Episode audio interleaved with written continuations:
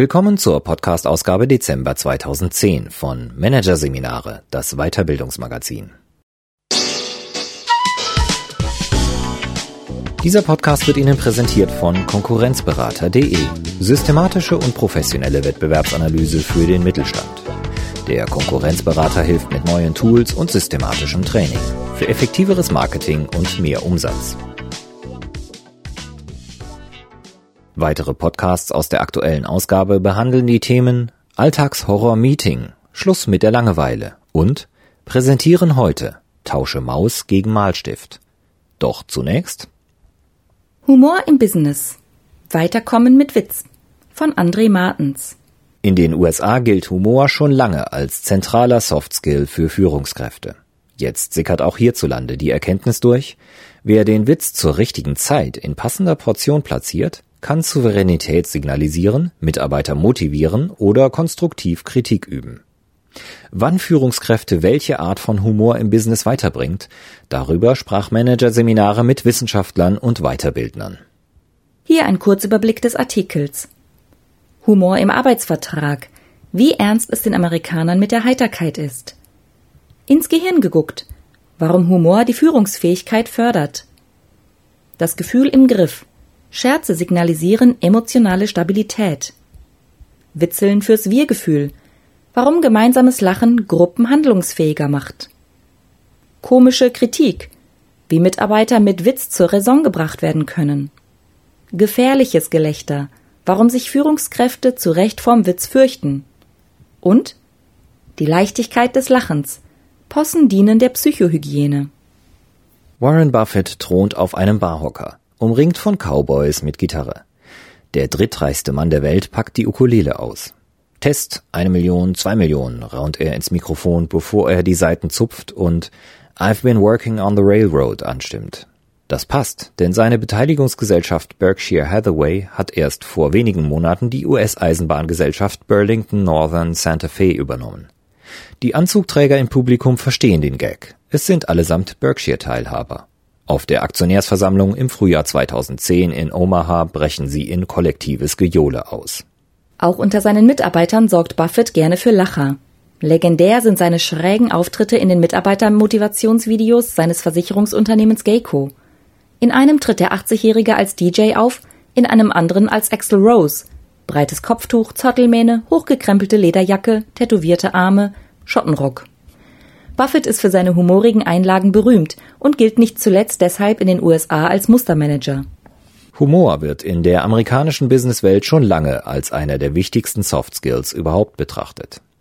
Bereits vor über 20 Jahren sagten in einer Umfrage des Beratungsunternehmens Hodge Cronin Associates 98 Prozent der 737 interviewten US-Firmenbosse, dass sie lieber einen Manager einstellen, der Sinn für Humor besitzt.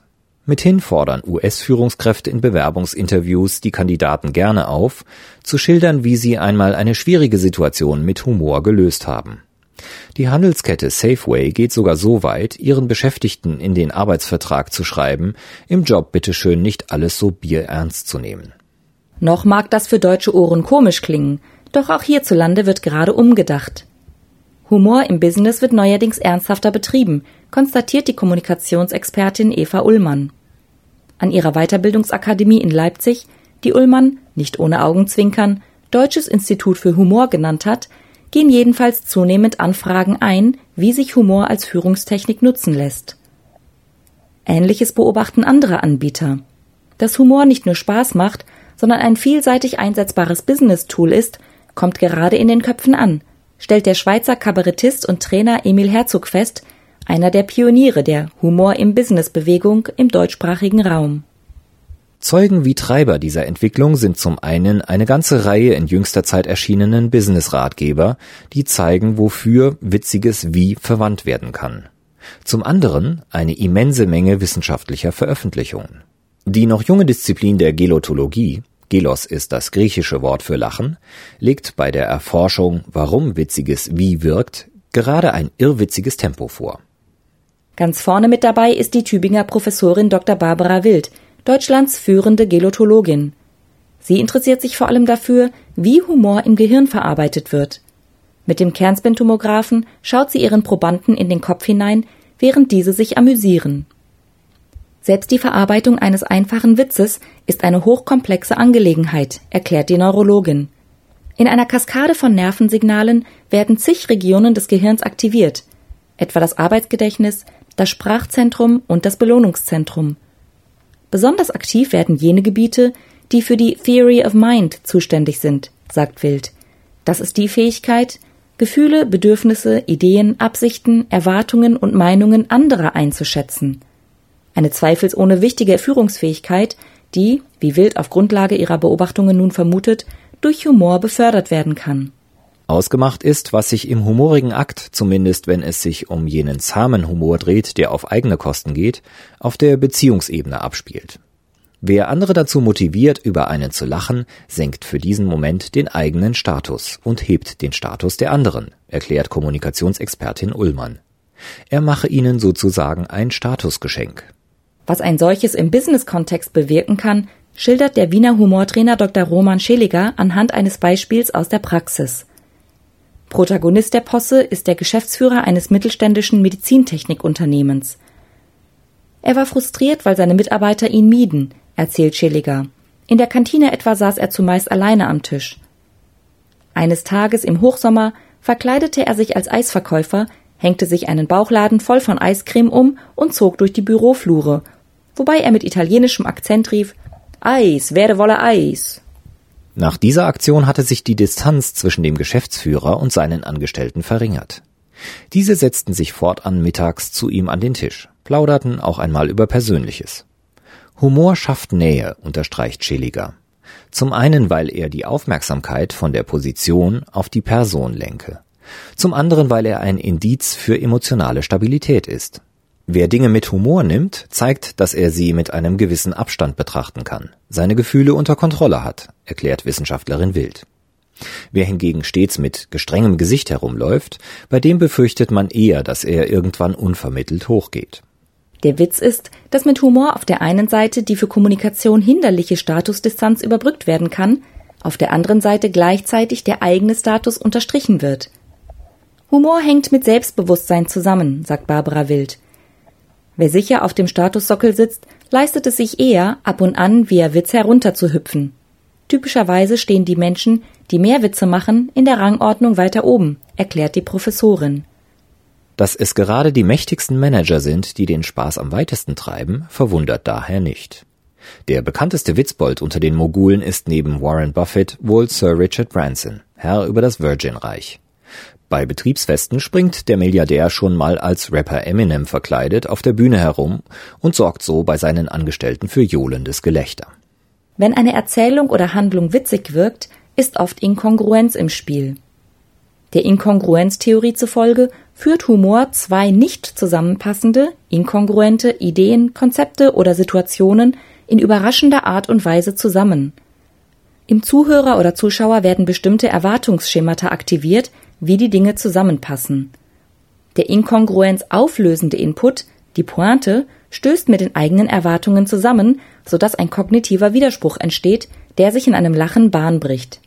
Kurzum, lustig ist, wenn zusammenkommt, was nicht zusammengehört, wie der Topmanager, der nicht Armani, sondern Axel Rose Kluft trägt oder anstatt einen ökonomischen Vortrag zu halten, die Ukulele spielt.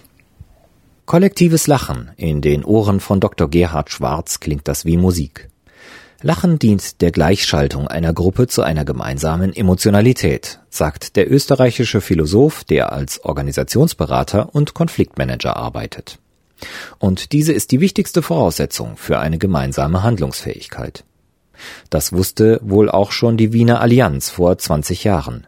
Jedenfalls veranstaltete die Versicherung, die damals schnell wuchs und viele neue Mitarbeiter auch von Konkurrenten einstellte, einen Kabarettabend. Die Beschäftigten verulgten auf der Bühne Situationen aus dem Unternehmensalltag oder trugen selbst ersonnene Sprüche vor, die es zum Teil zu beachtlicher Bekanntheit über die Unternehmensgrenzen hinweg schafften. Etwa dieser. Sarg fällt zu, die Witwe kichert, hoffentlich Allianz versichert. Humor kann das Wir-Gefühl kitzeln. Aber auch die Produktivität pushen, etwa in Meetings. Roman Scheliger nutzt dafür zum Beispiel eine ulkige Uhr aus dem Internet. Mit dieser wird die Redezeit jedes einzelnen Teilnehmers gestoppt, während die anderen im Votingfenster die Aussagen bewerten. Dazu vergeben sie Farbpunkte. Grün bedeutet, die Aussage ist gut. Gelb heißt, geht so und Rot meint, schlecht. Das anonyme Voting bringt die Kollegen zum einen dazu, einander besser zuzuhören. Zum anderen, viel Redner mit Hang zum Wenigsagen können so zur Raison gerufen werden, schmunzelt Schilliger. Überhaupt ist Humor gut geeignet, um Kritik zu üben, ist Gerhard Schwarz überzeugt. Im Gegensatz zu ernst vorgetragener Kritik löst humorige Kritik keinen Abwehrreflex aus. Das liege in erster Linie daran, dass es die witzige Weise dem Kritisierten überlässt, inwiefern er die Beanstandung als bare Münze nimmt oder sie als Unsinn abtut. Humor lässt immer eine Hintertür offen, pointiert der Philosoph. Ein charmantes Beispiel für den Einsatz komischer Kritik im Unternehmenskontext hat ein Autobauer während der Fußball-WM geliefert. Dass Mitarbeiter unter vorgeschobenen Gründen fehlten, um die Spiele verfolgen zu können, führte zu Unmut unter denen, die regelmäßig zur Arbeit erschienen. Die Geschäftsleitung ging das Problem mit einem Schild an, das sie an die Tür der Werkshalle hängte. Darauf stand zu lesen Jeder Mitarbeiter, der krank sein wird oder zu einer Beerdigung muss, meldet sich bitte bei der Sekretärin bis 10 Uhr am Tag vor dem Fußballspiel. Ein wahrhaft komischer Kunstgriff. Die Schwänzer fühlten sich nicht auf den Schlips getreten, die Pflichtbewussten waren zufrieden, dass gehandelt wird, amüsiert waren alle. Von einer ähnlich findigen Aktion der amüsanten Art weiß Eva Ullmann zu berichten. Sie schildert den Fall einer Bäckereiinhaberin aus Leipzig, die ob der permanenten Unpünktlichkeit eines Auszubildenden schier verzweifelte. Jede diesbezügliche Kritik lief ins Leere, bis die Unternehmerin einen Wettbewerb veranstaltete. Sie bat alle anderen Angestellten, einen Tipp abzugeben, um wie viele Minuten besagter Azubi am nächsten Tag zu spät kommen wird. Dem, der mit seiner Schätzung am besten liegt, versprach sie 50 Euro. Als der Auszubildende dann am nächsten Morgen wie gewohnt zu spät kam, war das Gejohle natürlich groß, erzählt Ullmann. Seitdem war er pünktlich. Wichtigste Regel, wenn Mitarbeiter durch den Kakao gezogen werden? Der Chef selbst muss sich das Lachen verkneifen, konstatiert Konfliktmanager Schwarz. Der Grund ist, dass Lachen über eine andere Person immer auch eine Superposition konstituiert. Man erhebt sich über ihn. Schwarz sagt, wenn der, der bereits über einem steht, sich weiter erhebt, wird das als bedrohlich empfunden. Das Gehirn schaltet auf Notfallprogramm, Angriff oder Flucht. Ohnehin sollte, darin sind sich die Humorexperten einig, auch im Business lieber miteinander anstatt übereinander gelacht werden. Wer für gemeinsame Lache sorgen will, der sollte vor allem mit offenen Augen durchs Leben gehen, rät Professorin Wild. Die Welt ist voll von Absurditäten und Doppeldeutigkeiten. Wild erforscht nicht nur den Humor, sondern trainiert ihn auch. In einem ihrer Seminare, die sie in ihren Arbeitsräumen abhält, deutete während einer Aufmerksamkeitslenkungsübung einmal ein Teilnehmer auf einen Ordner. Die Aufschrift Verkehrsmedizin. Die nächste Stufe besteht darin, sich mit Leichtigkeit über sich selbst lustig zu machen, sagt Humor-Urgestein Emil Herzog. Das ist die Königsdisziplin des Humors. Für Präsentationen etwa hat der Trainer eine ganze Reihe Sprüche in petto, falls etwas schief läuft. Zum Beispiel Die Routine ist schon da, aber das Können fehlt. Oder wenn wieder einmal die Technik streikt Bitte nicht helfen, es ist schon schwer genug. Phrasen, die auch für Führungskräfte funktional sein können. Eine Führungskraft, die über sich selbst lachen kann, wird viel ernster genommen als eine, die das nicht kann, ist Kommunikationsexpertin Ullmann überzeugt. Vielen Führungskräften fällt das schwer. Zu Recht fürchten Autoritäten seit jeher das Lachen, weil es Macht in Frage stellt, sagt Philosoph Schwarz. Allerdings sehe ich keine andere Möglichkeit, Autoritätsverluste, dort wo es notwendig ist, zu stabilisieren, als sie auf die Bewährungsprobe zu stellen und durch das Fegefeuer des Komischen zu schicken. Zwei Gründe führt er an. Erstens, wenn die Führungskraft versucht, Witze über sie selbst zu verbieten, lachen sie die Mitarbeiter hinter ihrem Rücken aus. Zweitens, je mehr eine Schwäche oder ein Verhalten zum Tabu stilisiert wird, desto mehr reizt es sich darüber lustig zu machen. Das musste auch eine Abteilungsleiterin erfahren, die zu Thomas Holtbernd in die Coachingpraxis in Bottrop kam. Ihre Mitarbeiter klebten Karikaturen, in denen sie sie auf die Schippe nahmen, an die Schränke, erzählt der Psychologe. Sie hängte sie immer wieder ab, regte sich darüber auf und drohte mit harten Sanktionen, wenn sie den Schmierfink erwischt. Im Coaching erarbeiteten Holtbernd und die Abteilungsleiterin eine Einstellungsänderung, die es ihr ermöglichte, heitere Miene zum spöttischen Spiel zu machen. Mit Humor ließ sie die bissige Kritik ins Leere laufen, schildert der Coach, erhielt gleichzeitig einen besseren Zugang zu ihren Mitarbeitern, der die Basis für konstruktive Kritik schuf. Es dauerte nicht lange und die Karikaturen verschwanden. Was sofort passiert, wenn man die Dinge durch die burleske Brille betrachtet? Sie verlieren an Schärfe, der Stresslevel sinkt. Humor dient der Psychohygiene, sagt Humortrainer Roman Schilliger. Oder wie Joachim Ringelnatz es ausdrückt, Humor ist der Knopf, der verhindert, dass uns der Kragen platzt. Das ist auch der Grund, warum Komik in Krisenzeiten seit jeher Konjunktur hat. Und warum solche Berufsstände, in denen einem viel Leid begegnet, einen besonderen Hang zum Humor haben. Viele Humoristen kommen aus der medizinischen Ecke, nicht nur Eckhard von Hirschhausen. Der Wiener Humorberater Roman Scheliger etwa ist Internist. Während man durch Humor als Ventil unendlich viel Druck ablassen kann, ist beim Witz auf Kosten anderer irgendwann Schluss mit lustig. Wer wirkliches Leid erfährt, dem sollte man mit Empathie begegnen und nicht mit Humor, betont Scheliger. Denn wer leidet, ist verletzlich. Spott kann dann tiefe Wunden reißen. Im Business hört spätestens bei der Kündigung der Spaß auf.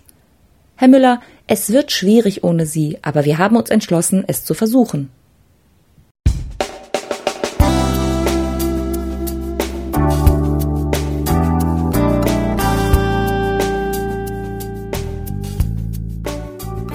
Sie hörten den Artikel Humor im Business, Weiterkommen mit Witz von André Martens aus der Ausgabe Dezember 2010 von Managerseminare, produziert von Voiceletter. Weitere Podcasts aus der aktuellen Ausgabe behandeln die Themen Alltagshorror-Meeting, Schluss mit der Langeweile und Präsentieren heute. Tausche Maus gegen Wahlstift. Weitere interessante Inhalte finden Sie auf der Homepage unter managerseminare.de und im Newsblog unter managerseminare.de/blog.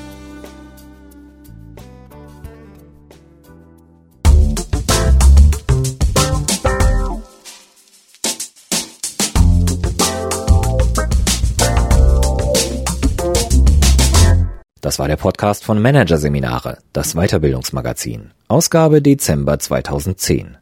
Dieser Podcast wird Ihnen präsentiert von www.konkurrenzberater.de. Konkurrenzanalyse als Navigationssystem für den Wettbewerb.